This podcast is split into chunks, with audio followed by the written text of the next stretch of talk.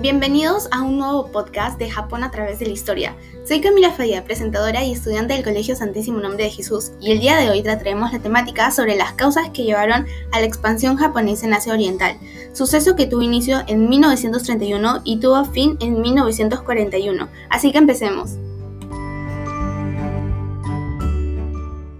Cuando hablamos de las causas nos referimos a tres acontecimientos en específico. En primer lugar tenemos lo que fue el impacto del nacionalismo y el militarismo japonés en la política exterior. Japón en el contexto de estudio tras la Primera Guerra Mundial se encontraba en una gran recesión económica que afectaba el estilo de vida de los ciudadanos, razón por la cual el imperio decide ganar el apoyo del pueblo para poder cumplir con la política expansionista que habían planteado mediante las siguientes acciones.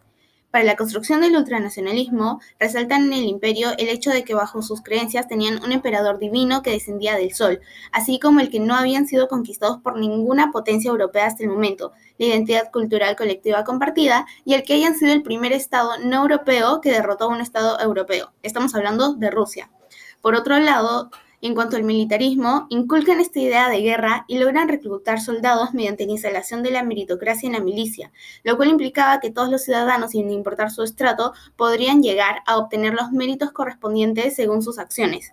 También se promovió la violencia desde las escuelas mediante juegos de odio a chinos y cuentos infantiles con la misma naturaleza mencionada.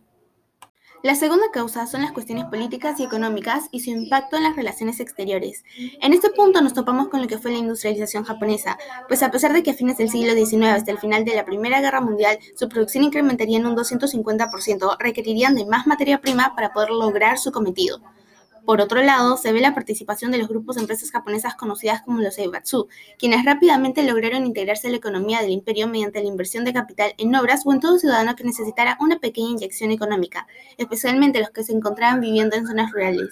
Pocos años tras la integración de los Eibatsu en la economía, el imperio caería en grandes tensiones sociales y en problemáticas como lo fue el desempleo masivo, pues las deudas de los ciudadanos a los Eibatsu solo iban en aumento y generaron un quiebre en el sistema razón por la cual se prioriza la reubicación de familias rurales en las grandes ciudades para aumentar la producción, incitar el gasto y reactivar la economía, así como también se refuerzan las exportaciones, pues la demanda de productos japoneses, principalmente armas, iba en aumento, desplazando a Estados Unidos como principal distribuidor y exportador.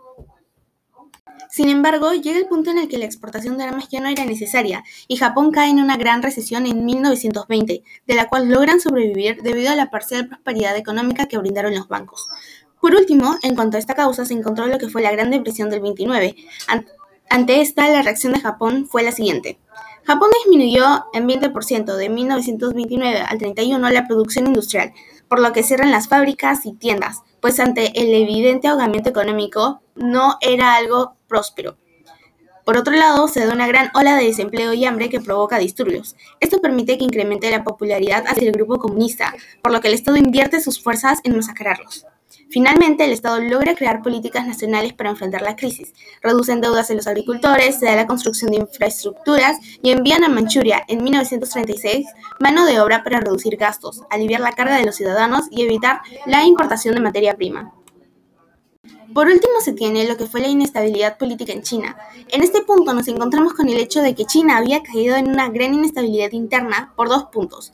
El primero son las diversas guerras e invasiones por potencias europeas en las que China se veía implicada, y en segundo lugar, el conflicto político ideológico de los partidos que surgen en China. El Partido Nacionalista Chino, en 1912 denominado Kuomintang, y el Partido Comunista Chino, que surge en 1920 denominado PSC. Hubo un periodo de tiempo durante la era de los señores de la guerra en la que Japón presta apoyo militar y se le permite la realización de obras en territorio chino conocido como Manchuria.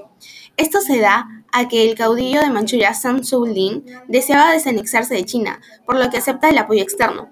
Sin embargo, más adelante, Japón, en busca de expandirse, desea coliderar Manchuria y ante la negación por parte del caudillo, iniciaría una serie de asesinatos e invasiones en el territorio por parte de Japón. Esto ha sido todo por hoy en el podcast Japón a través de la historia. Y no se olviden de volver para la próxima edición. Muchas gracias.